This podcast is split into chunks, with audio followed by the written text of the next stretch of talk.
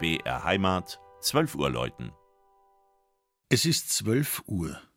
Das Mittagsläuten kommt heute von der katholischen Filialkirche St. Martin im oberbayerischen Dürnhausen.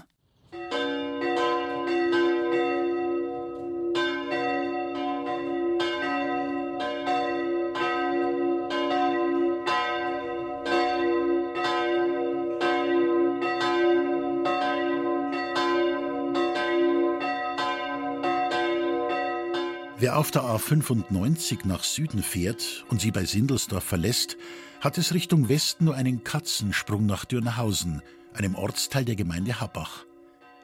Schon von weitem sticht der markant hohe, spitze Kirchturm von St. Martin ins Auge, dem unbestrittenen Mittelpunkt des Ortes. Stolz auf einem Erdhügel thront der Sakralbau über dem 250 Seelendorf, eingeweiht im Jahr 1063 durch Bischof Bernhard von Velletri. Hinweise auf eine ältere Vorgängerkirche aus Holz gibt im Jahr 808 das Chronikon Benedicto Buranum. Im Innern des schlichten Saalkirchenbaus haben regionale Künstler mit dem Element Stuck wahrlich nicht gespart. Dennoch wird das Auge trotz der Reichhaltigkeit an Wänden und Decken subjektiv nicht erschlagen. Ein kunsthistorisch seltener Blickfang prangt an der Altardecke. Acht Engelkörperprofile im Kreis. Sie halten, chronologisch gegen den Uhrzeigersinn, die Marterwerkzeuge Jesu, Arma Christi genannt, mahnend in Händen.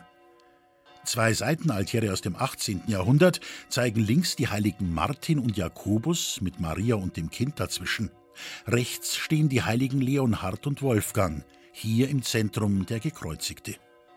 Hinten im hell gehaltenen Langhaus gewährt ein kleines Südportal dem Besucher Zutritt. Bei Renovierungsarbeiten fand sich direkt gegenüber eine zugemauerte zweite Tür, der Sage nach gab es einst zwei adelige Brüder, die verfeindet waren und daher nicht über die gleiche Schwelle treten konnten. Der gotisch gehaltene Turm wurde im Rahmen der Erstellung des Chorraums mit angebaut. Von der ebenerdigen Minisakristei führt eine kleine steile Treppe in den Glockenturm.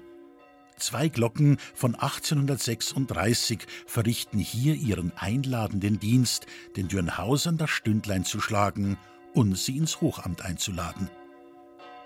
Das Mittagsläuten aus Dürnhausen von und mit Christian Jungwirth.